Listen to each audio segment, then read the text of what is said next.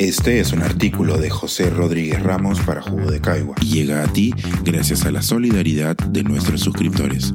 Si aún no te has suscrito, puedes hacerlo en www.jugodecaigua.pe. Ahora puedes suscribirte desde 12 soles al mes. Entre la agonía y el abismo. Argentina frente a Javier Milei, el antipolítico dispuesto a romperlo todo.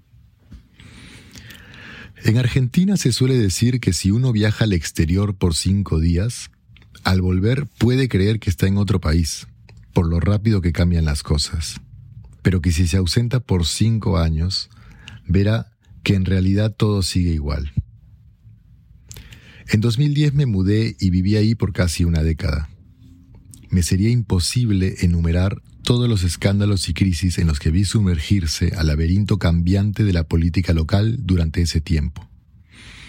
Y si bien cada suceso parecía más grave que el anterior, con el paso de los años era fácil percibir que todos estos ya se daban dentro de una normalidad.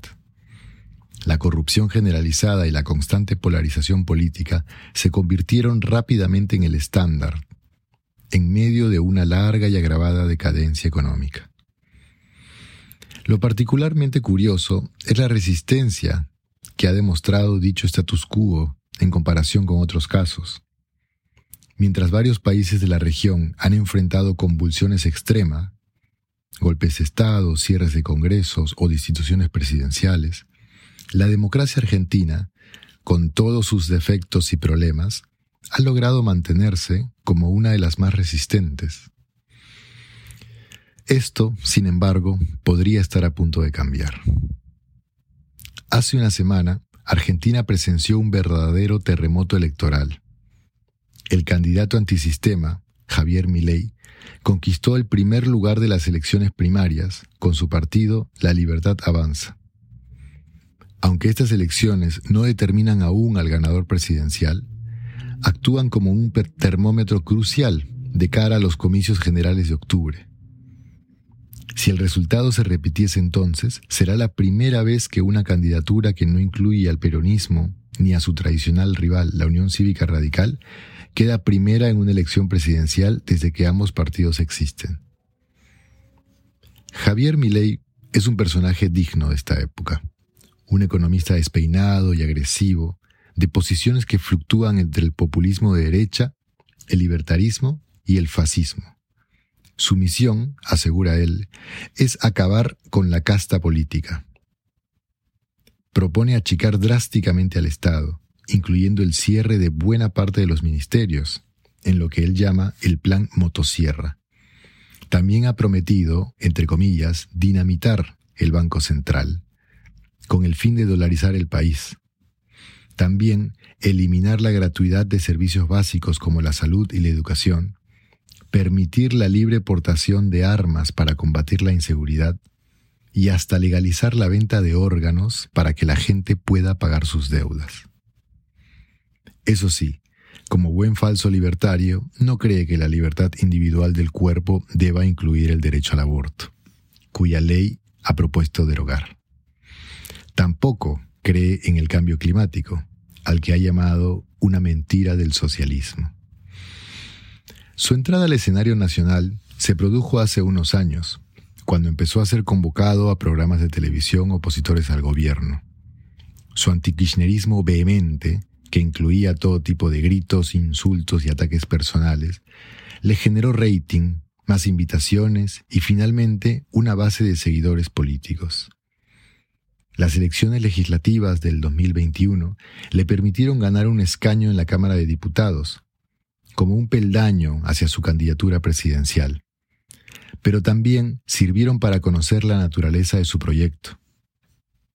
Su accionar parlamentario ha tenido como puntos más destacados la inasistencia a casi el 50% de las votaciones, el sorteo de su sueldo entre sus seguidores todos los meses, y la oposición a todo tipo de proyectos que generen gasto para el Estado, como uno enfocado en la detección temprana de cardiopatías congénitas en recién nacidos.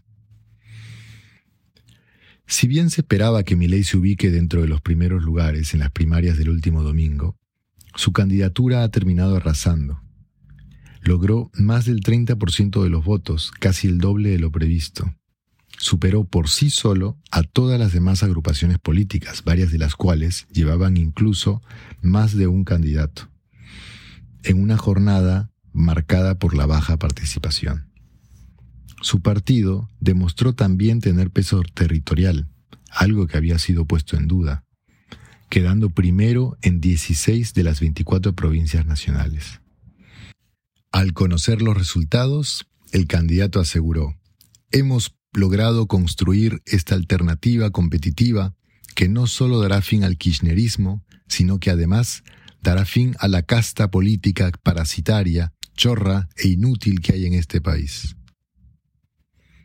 El éxito del candidato antipolítico, que ha dejado en shock a muchos, responde al hartazgo generalizado frente a los liderazgos convencionales.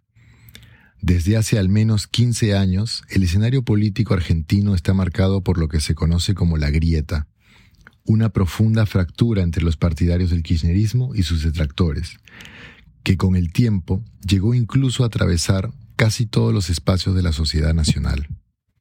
Pero aquí está el giro.